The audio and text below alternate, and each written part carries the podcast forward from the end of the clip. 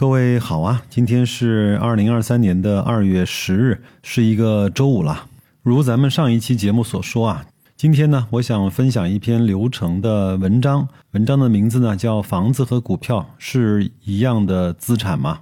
通过这篇文章呢，我相信各位如果能够安安静静、仔仔细细的听完之后，对资产的定义以及分红等等这些问题呢，就会想得更加的清澈和明确一些。我们现在就进入分享的环节，有什么我个人的建议，我会在分享的时候跟大家一块儿的讲出来。曾经啊，引发过一场讨论，房子的租售比到底应该等同于股票的市盈率，还是股票的股息率呢？作者说啊，从最严谨的角度来说，房子的租售比呢和股票的市盈率、股息率都不太一样。但是我们重点讨论的是，如果非要强行的归类，作者说，我认为租售比和市盈率呢更像。我相信，可能很多听到这期节目的朋友呢，就不知道什么叫租售比、市盈率和股息率具体的含义。我们再来解释一下，什么叫租售比呢？租售比就等于房子的总价格除以房子的年租金。打比方啊，有一套房售价为一千万。把房子租出去之后呢，每年收到的租金啊是十万元，那么这套房子的租售比呢就是一千万除以十万元等于一百，也就是说，在该房子的租金未来不增加也不减少的情况下，当前的房价呢等于一百年的租金。听到这儿，各位熟悉的话，是不是感觉已经有一点点像市盈率的概念了呢？那我们再来看市盈率啊。市盈率呢，就等于上市公司的总市值除以它年度的净利润。比如有一家总市值为一千亿元的上市公司，一年的净利润是一百亿元，那么这家公司的市盈率啊，就是一千亿除以一百亿，是十倍。也就是说，在公司的净利润未来不增加也不减少的情况下，当前的总市值等于十年的净利润。我们再来看看什么叫股息率啊？股息率呢，等于年度的现金分红总额除以上市公司的总市值乘以百分之一百。还是那家公司总市值呢是一千亿，过去一年呢盈利是一百个亿，但是它只拿出来五十个亿呢用来做现金的分红，另外的五个五十个亿啊留存在公司内部进行再投资。那么这家公司的股息率呢就是五十个亿除以一千亿的市值再乘以百分之百等于百分之五。也就意味着，当这家公司未来的分红总额不减少也不增加的情况下，你可以拿二十年把这家公司的投资全部用分红的情况把它赚回来。说到这儿啊，有些人会说，那难道房子的租金不应该更像股票的分红吗？因为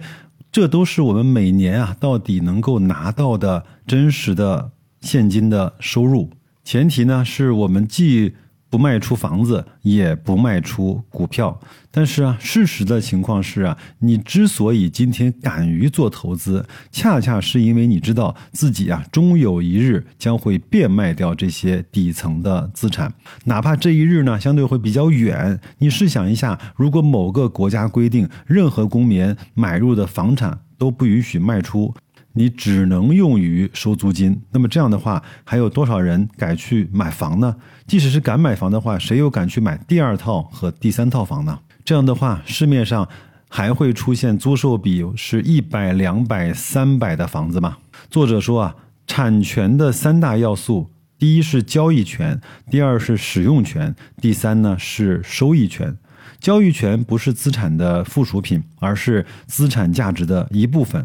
不可交易的产权是不完整的，相当于呢是被敲断了一条腿。既然在真实的世界中，房子的市价和上市公司的市值都是建立在这个可交易的基础上的，那么当我们在两者之间做比对的时候啊，也必须把可交易当做前提，才能够得出公平的结论。如果房子和股票你认可都是两种可以交易的底层资产的时候呢，那么房子的租售比到底和市盈率更相似，还是和股息率更相似呢？答案一目了然。一套房子的售价在一千万元，每年的租金十万块，这十万块算是房东一年的全部所得。但是呢，一家上市公司啊，总市值一千亿，每年盈利一百亿，分红三十亿，这三十亿呢，并不是股东的全部所得，因为股东的全部所得呢，其实是分红的三十亿加上留存在上市公司里面的七十亿元作为收益的。虽然这七十亿呢，没有用现金的方式分给股东，但是呢，仍然归股东所有。在会计上啊，体现为公司净资产的增厚。如果前面仔细听我给大家分享过流程的那篇文章，叫我们从股市获利的两个主要手段，就是现金分红以及公司净资产的增厚。你就能理解为什么赚钱的公司、能够分红的公司、能够持续增厚净资产的公司，在这个市场上是多么的难能可贵和稀有和珍贵的意义了。说到这里呢，很多人也会有另外一个常见的误解，就是上市公司啊留存的利润会导致上市公司的净资产增厚，房价的上涨呢也会导致房子的资产增厚，所以啊这两者是等价的。这其实是不对的，利润的留存和资产价格的上涨啊是两回事儿。应该这么比：房子的价格是可以涨可以跌的，股票的价格也是可以涨也是可以跌的。房价的涨跌和股价的涨跌是等价的。第二，公司的利润啊是可以分配也是可以留存的，房子的租金也是可以分配也是可以留存的。那么房子的租金啊和公司的利润是。等价的。当我读书读到这儿的时候呢，我就会有一个灵魂的拷问，内心深处的问题。其实到今天，我也没有很好的回答自己。我们可以非常清楚的看懂一家上市公司的净资产，但是你能够非常清楚的定义出来一个房子的净资产吗？到底是那些钢筋水泥，还是这个路段，亦或是在这个房区里面的那个学区呢？这些指标该如何的去定量的去计算它呢？我们如何看到它的净资产是增厚还是被削薄了呢？这些问题啊，在房产上我一直也没有想得很清楚。最后呢，我要说作者几个特别有意思的观点。先说第一条吧。房价呢，不光可以上涨，当然也是可以下跌的。但是由于国内的房价过去的几十年以来基本上一直在涨，因此呢，给很多人造成一种错觉，认为房价上涨啊是个默认的选项，过去涨，未来一定也会涨。只要我们现在观察更多的国家和更长的历史啊，就会发现房子和矿山、港口其实没什么区别，可以上涨，也可以下跌。我经营一座矿山，把第一年挖矿赚的钱全部分给股东，没有买新矿山。第二年，本来那个矿山的价格还涨了，有没有可能？当然有可能。有人会说不对，如果你不给工人发工资，不维护机器啊。那么这一座矿山明年就开不出新的矿产了，说的对吗？对的，但是呢毫无意义，因为净利润的意思本来就是扣除了所有成本项之后剩下来的钱才叫净利润。给工人开工资、维护设备这些呢都是成本。那么很多人为什么会去问这样的问题呢？因为从表象来看，房子呢好像真的不需要持续的投入什么资源去维护它，这就引出了我们上面说的第二条：房子呢并非真的不需要去持续的投资。一座矿山的经营啊，每年要给数千人发工资，花数亿元去维护设备，才能够使这个生意正常的运行。而一个房东每天房躺在家里什么也不干，就能够收到房租。真的是这样吗？当然不是。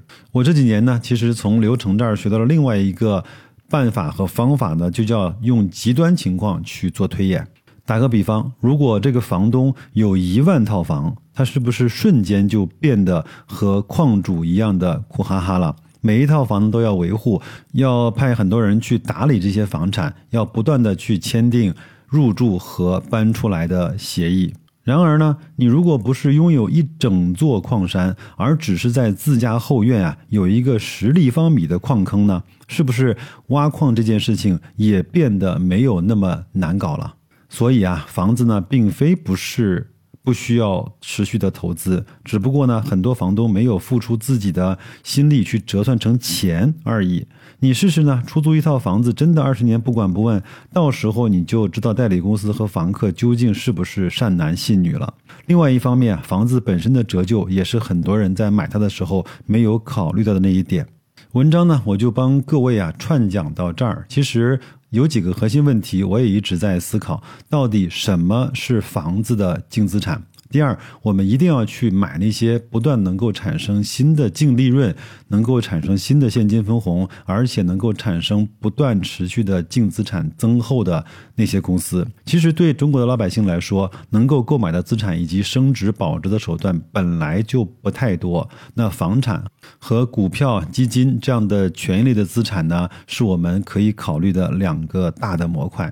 那从未来的这些时间来看，后面的那种权益类的资产呢，有可能会逐渐变成个人财富保值增值的一个主要的方向。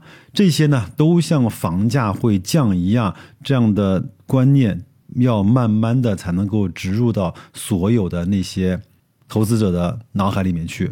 我真心的不希望各位呢，到实在是没有办法了，才无奈去具备一些让自己的钱不再贬值的方式。那白老师是怎么做的？我们和几百个社群的小伙伴是怎么做的？各位可以到公众号“大白说投资”在底部对话框输入“社群”两个字，我们一块儿来讨论这些有意思并且有意义的问题。那就这样吧，祝各位周五工作愉快，周末好好休息，再见。